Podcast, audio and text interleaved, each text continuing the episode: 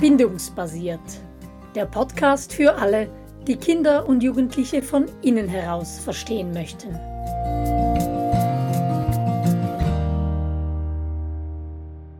Kinder unter sieben verstehen. So heißt unsere aktuelle Podcast-Serie.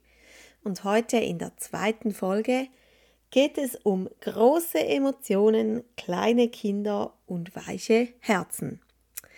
Ja, und ich freue mich, dass wir, Simona und ich, Angela von Bindungsbasiert, das heute zusammen machen können. Wir sprechen im Titel von Emotionen. Manche Leute sprechen auch von Gefühlen. Simona, was ist da der Unterschied und warum sprechen wir hier von Emotionen? Ja, das ist ja für uns ganz grundlegend, dass wir hier unterscheiden Emotionen und dann Gefühle. Und Gefühle sind eigentlich gefühlte Emotionen. Und das sagt schon aus, dass Emotionen einfach all das ist, was uns innerlich aufwühlt und uns dazu bringt, aktiv zu werden. Also Emotionen geschehen uns einfach und sie sind unbewusst. Und wenn wir sie ausdrücken und benennen können, dann kommen wir langsam in den bewussten Bereich wo es dann auch ins Fühlen geht und dann werden aus Emotionen Gefühle. Und dieser Weg, Emotionen ins Bewusstsein zu holen und fühlen zu können, das ist ganz oft einer der Königswege, wenn wir miteinander sprechen, oder Angela? Ja, und in unseren Kursen brauchen wir hier ja immer dann das Bild vom Eisberg ähm, mit der Wasseroberfläche und das, was man sieht, sagen wir, das sind die Gefühle und das, was unter der Wasseroberfläche ist, das sind die Emotionen. Und darum der Eisberg, weil eine Eigenheit des Eisbergs ist ja, dass das, was unter der Wasseroberfläche oft sehr viel größer ist als das, was man eben oben sieht. Und das ist ja auch so bei unserem Thema. Die Emotionen, das können sehr viele sein, sehr intensiv sein. Und die Gefühle, das, was man wahrnimmt und eben benennen kann, ist oft nur ein kleiner Teil davon. Und unsere kleinen Kinder, die sind ja oft voller Emotionen und wenn wir sie anschauen, man sieht ihnen die Emotionen im Gesicht an. Aber oft wissen sie ja selber gar nicht, was jetzt mit ihnen los ist. Sie sind einfach innerlich aufgeregt oder aufgewühlt und dann ist es so wichtig, dass wir ihnen helfen zu benennen, was los ist. Ah, du bist ja frustriert ähm, oder fühlst du dich nicht wohl, bist du verunsichert oder alarmiert. Ähm, und dass wir dann helfen, ihnen diese Emotionen so ins Fühlen und quasi über die Wasseroberfläche zu bringen. Und warum sind Emotionen so wichtig? Wir haben schon öfters darüber gesprochen, Angela, aber vielleicht kannst du das in ein, zwei Sätzen hier nochmals auf den Punkt bringen. Ja, die Emotionen, das ist ja etwas, was uns einfach geschieht. Wir können das ja nicht kontrollieren, auch wenn wir das manchmal gerne würden. Aber wir werden einfach traurig zum Beispiel oder ähm, wir werden einfach wütend ähm, und das können wir nicht wirklich kontrollieren. Und das ist auch gut so, denn Emotionen bewegen uns innerlich auch etwas zu tun. Also wenn wir zum Beispiel plötzlich einer großen Gefahr gegenüberstehen, dann beunruhigt und alarmiert uns das und dieser Alarm bewegt uns wegzurennen oder auf einen Baum zu klettern oder Hilfe zu schreien, was auch immer dann. Ähm, und wir können gar nicht anders und das kann auch unser Leben retten. Oder wenn wir zum Beispiel ganz junge ähm, Kätzchen oder junge Hunde sehen oder irgend, auch, auch junge Babys, etwas, das ganz herzig ist, dann spüren wir ja in uns so den Drang, das, das Kleine zu beschützen, fürsorglich zu sein, zu schauen, dass dem nichts passiert. Und auch das ist ja wichtig, dass das in uns ausgelöst wird, dass wir bewegt werden, eben auch unsere kleinen Babys zu hegen und zu pflegen und zu beschützen. Emotion, das ist ja die Bewegung, Motion, Englisch ist ja da schon drin, dass wir bewegt werden, dass es, dass es etwas ist, was uns bewegt. Und das ist so wichtig anzuerkennen, dass Emotionen keine Probleme sind. Auch in unseren Kindern sind die Emotionen manchmal viel größer als sie selber und sie sind ja selber manchmal neben den Schuhen und wissen gar nicht so recht, was jetzt mit ihnen los ist. Sie wissen einfach, sie fühlen das gerade so wahnsinnig intensiv. Frustration beispielsweise, weil, ich weiß nicht, irgendwas beim Rucksack, beim Kindergarten, auf dem Kindergartenweg nicht so ist und zwickt und dann kommt alles raus, der Alarm und die Frustration und dass man vielleicht zu früh geweckt worden ist und so. Und diese Emotionen sind so groß und wenn wir wissen, wie wichtig das sie sind und wie wichtig es ist, dass unsere Kinder sie ausdrücken können, dann haben wir schon wahnsinnig viel erreicht. Wir machen sie dann nämlich nicht klein oder drücken sie runter oder sperren sie weg oder verbieten sie. Das bedeutet, dass wir also nicht sagen sollten, jetzt benimm dich mal, tu nicht so blöd, sei nicht so laut, ähm, du musst jetzt nicht deine Schwester schlagen, du hast keinen Grund, wütend zu sein oder traurig zu sein und so weiter. Sehe ich das richtig? Mhm. Genau. Obwohl wir das sehr oft machen und du und ich vermutlich oder unsere Generation das auch so gelernt hat, oder?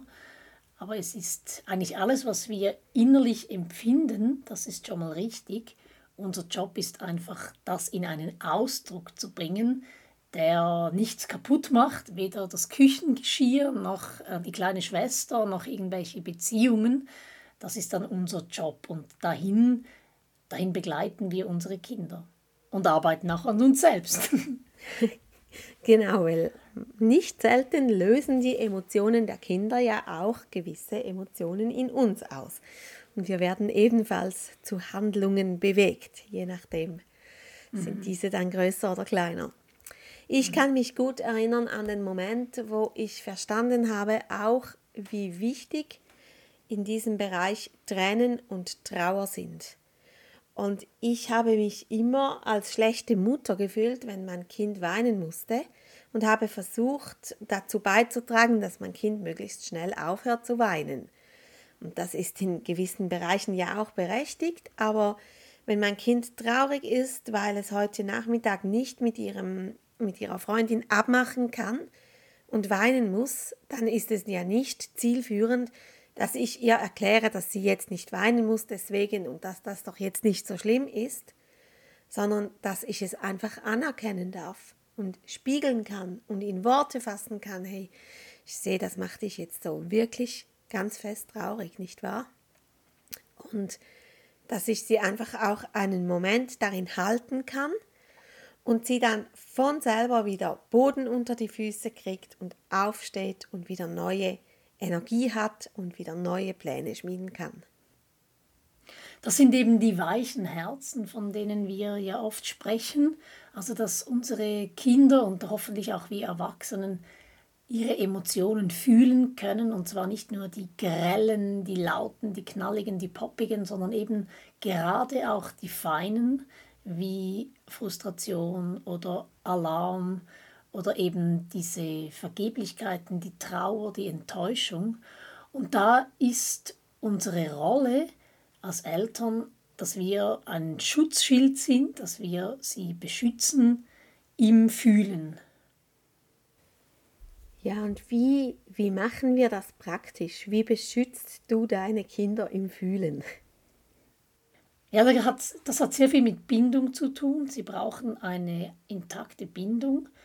Und wenn die, und darüber werden wir uns ja auch noch unterhalten, wenn die Beziehung ähm, der Boden gegeben ist, dann geht es einfach auch darum, den Raum zu geben und den Raum zu halten, eine schamfreie Zone zu schaffen, ähm, damit Kinder diese Gefühle ausdrücken können. Also um beim Beispiel deiner Tochter zu bleiben, ähm, du hättest ja auch sagen können, jetzt benimm dich nicht so, das ist doch nicht so tragisch, dass du da nicht eingeladen wirst. Und dann geben wir den Kindern den Eindruck, etwas mit ihnen ist nicht in Ordnung. Und für mich gehört auch dazu, ähm, ich glaube, viele von uns haben die Erfahrung gemacht, dass wir als Kind in uns drin überwältigt wurden von Emotionen, weil ja, das ist ja, Kindsein ist ja so frustrierend und dass unsere Erwachsenen unsere Eltern uns manchmal zumindest die Message rübergebracht haben, hey, das ist nicht in Ordnung, das, was du fühlst. Wenn das so ist, dann wende ich mich von dir ab. Und mir ist es so wichtig, meinen Kindern die Message rüberzubringen, immer, dass egal wie groß der emotionale Strom gerade drin ist in ihnen und wie sie das jetzt auch auf unpassende Art und Weise ausleben, der Boden, die Beziehung, die wankt nicht. Und das hat für mich auch mit diesem Beschützen zu tun. Angela, hast du da noch Dinge, die du ergänzen möchtest? Ich glaube einfach, wenn ähm, diese Beziehung auch so stark ist und da ist und dieser Boden da ist, dann können wir auch mit unseren Kindern schauen, wie kann man denn diese Gefühle auf verträgliche Art und Weise ausdrücken. Ich glaube, wir können ihnen das nicht ähm, befehlen oder sie dazu zwingen, aber wenn der Beziehungsraum da ist, dann können wir das zusammen mit ihnen anschauen. Was, was kann man denn tun, wenn man so richtig wütend ist? Ich sage immer wieder, wir Schweizer sind da ein bisschen prädestiniert dafür, dass wir unseren Kindern sagen, was man alles nicht tun darf und dass wir die Erwartung haben, dass man gerade bei Wut oder anderen starken Emotionen, dass man das so ganz anständig zum Ausdruck bringt. Aber ich finde, wenn man wütend ist, dann kann man nicht Blümli sagen, sondern dann braucht es etwas Starkes und das Haberkrug, oder? Von Marius genau. der Jagdkapelle beispielsweise.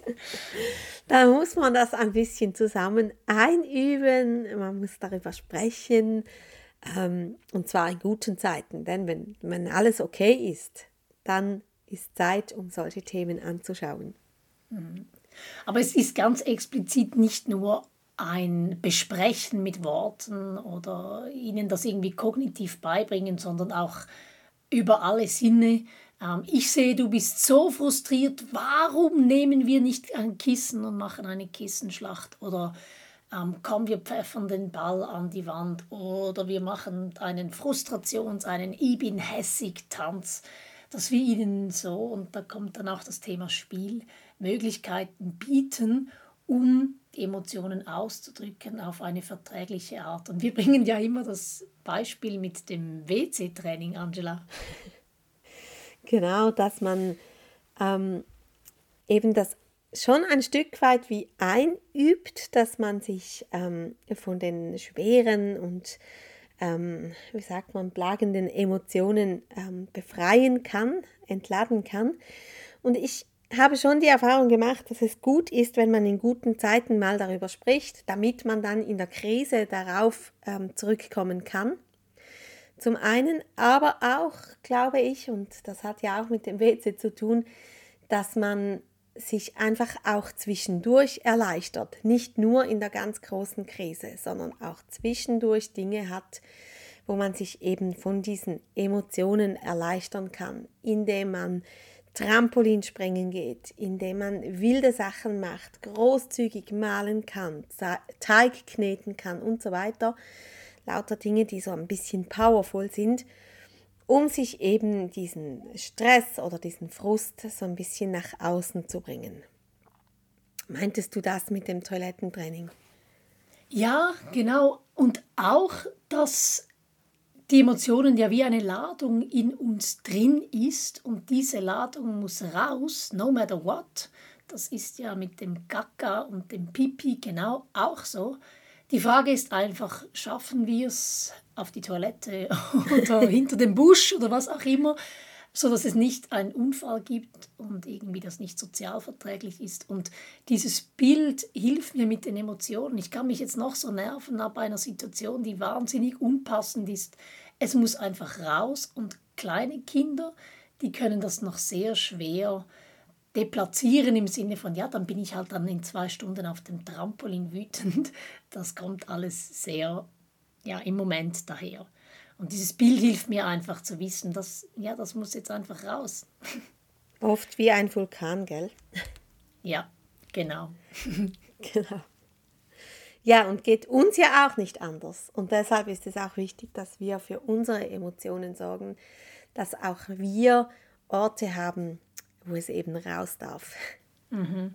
Und auch das, was du vorhin gesagt hast, dass man immer mal wieder die Emotionen in Bewegung bringt und das hilft ja, die Ladung etwas zu reduzieren, den Frust und den Alarm jetzt während Corona oder während der Ukraine-Krise, dass wir das einfach in Bewegung halten und immer mal wieder ein bisschen abbauen. Vielleicht gehen wir nicht aufs Trampolin, aber vielleicht singen wir laut in der Küche dann ist da nicht so viel Ladung da, wenn dann die Kinder kommen und uns triggern und wir in Situationen fast die Nerven verlieren. Vielleicht haben wir da dann ein bisschen mehr Spielraum.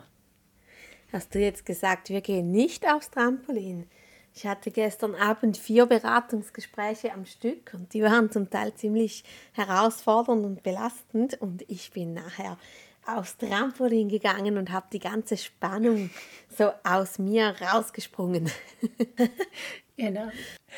Ja, also diese Rolle als Beschützer von den Emotionen unserer Kinder, die gefällt mir eben gut, weil beschützen tut man ja nur Dinge, die wertvoll sind. Und die Emotionen unserer Kinder sind sehr wertvoll. Das ist nämlich der Motor der Reifwerdung. Und eine unserer Hauptaufgaben als Eltern ist, unseren Kindern zu helfen, ihre Emotionen auszudrücken, eben sozialverträglich, sie zu fühlen, sie zu benennen, sie zu fühlen und dann später, aber eben nicht mit Kleinkindern, diese Emotionen zu mischen. Und in unserer nächsten Folge gehen wir ja dann eben auf diese Beziehung ein, die den Boden legt und die so vieles erleichtert, wenn es dann darum geht, den Bindungshunger von Kleinkindern zu stillen. Ja, und da schließt sich ja auch dann der Kreis wieder, denn Bindungshunger an sich hat auch viel eben mit Frustration, also auch wieder mit einer starken Emotion zu tun. Genau, wir werden die Emotionen nicht los. Genau. Ja, dann freuen wir uns aufs nächste Mal. Tschüss. Bis bald. Tschüss.